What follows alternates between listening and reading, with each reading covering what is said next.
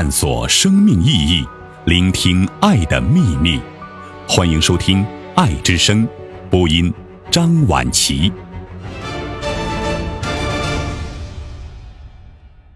练习可以决定往生后的意识状态。杨定一博士。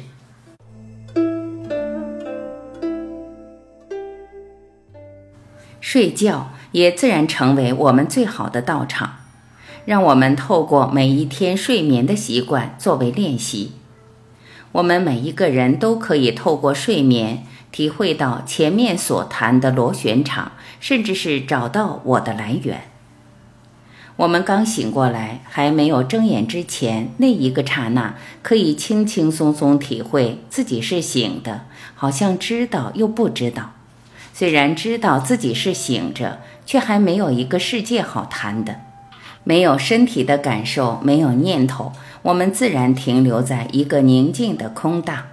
那时候没有念头，不用说会有烦恼，最多是发现放松、欢喜、舒畅。这时候就知道有身体，有一个我的观念浮出来。接下来轻轻松松，像捉迷藏一样。看可不可以立即抓到我的起伏？可不可以在这个交汇点，也就是睡醒之间的起步，关注我的起伏？只要关注到，自然发现我起不来。本来这种轻松的觉知，最多只是一个刹那的瞬间。透过这个轻松的观察，它突然也就自然延长了，从一个瞬间延续到下一个瞬间。透过练习，它还可以连贯更多瞬间，突然让我们可以体会到永恒的瞬间，永恒的现在。唯一可以描述这种境界的是欢喜或放松。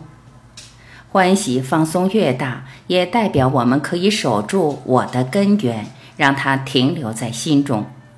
这种体会本身就是醒觉的领悟。最多也只是这样子，倒不是带来一个具体的知道。没有境界，没有世界，没有任何我的体验好谈。任何体验，只要可以用我或任何语言表达，已经落入头脑的范围，我们又被二元对立带走了。这种领悟，就是我多次提到的最纯粹的觉知。也因为这样，我才会说，一个人清醒的睡着。清醒的，在没有梦的深睡中，其实比较接近醒觉带来的状态，因为那时候我们最多只是一个纯粹的觉知，就像银幕的比喻，前面来去的电影、念头、幻想我都知道，而我站在银幕看电影播放的一切，电影也就是人生，已经和真正的我不相关。通常一个人会发现。睡觉时反而更容易注意到这个现象，一醒来不注意，一两个念头又把我们带走，我们又落回人间，进入时空，完成业力。同样的，睡前也可以做这种练习。睡前这个时间点特别重要，入睡前最后的念头其实可以决定睡眠的质量和睡眠中的意识状态。一样的。只是守住的顺序和醒来时刚好相反。我们轻轻松松注意任何念头的来去，来了去了都不去管它，知道它都不是真实，都没有什么代表性，而会发现念头自然消失。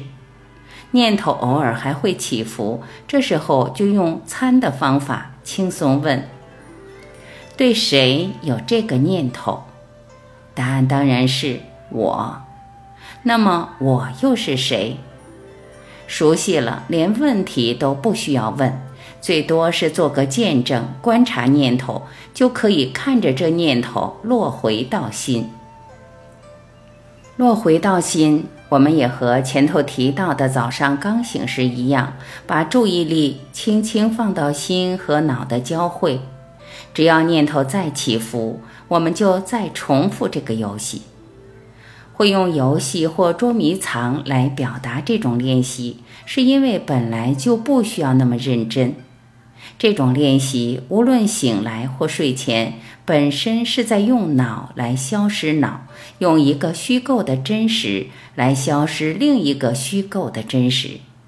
其实这一切都不存在，都还是脑的产物。古人会用官兵捉贼来比喻，把参当作警察抓小偷，这其实是正确的。只是我担心这个比喻比较严肃。可能让人无形中又把它当一回事，造出一个新的境来，采用新的比喻。所以我过去才会提到 “the list of all things” 的观念，也就是小到不能再小，简单到不能再简单，最根本的状态，也就是参的终点。最多我们只要提醒自己，任何头脑的境界都不是，也只好放过一切，让他们来，让他们走。跟真实的自己不相关，这样意识自然会达到一个止，自然不费力地落到最轻松、最小小到不可思议的小到没有不存在的点。接下来，知道和不知道已经分不清楚，连这一点都可以放过，都不在意。这一来是练习参还是沉浮，或是两个都是，这一点也根本不重要了。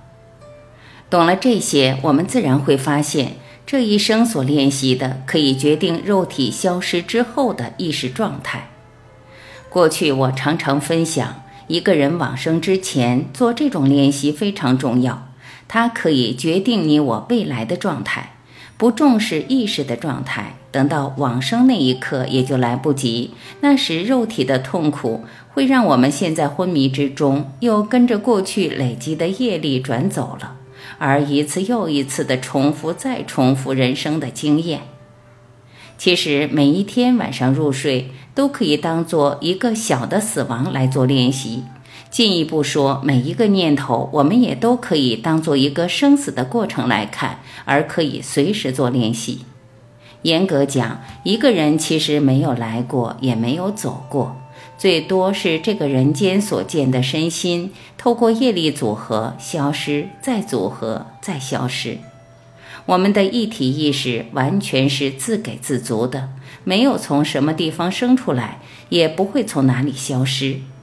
只因你我都被人间的幻象绑住，还会不断的谈到一个身体，还在强调做一个练习，再安排一个解脱，把醒觉好像。越推越远。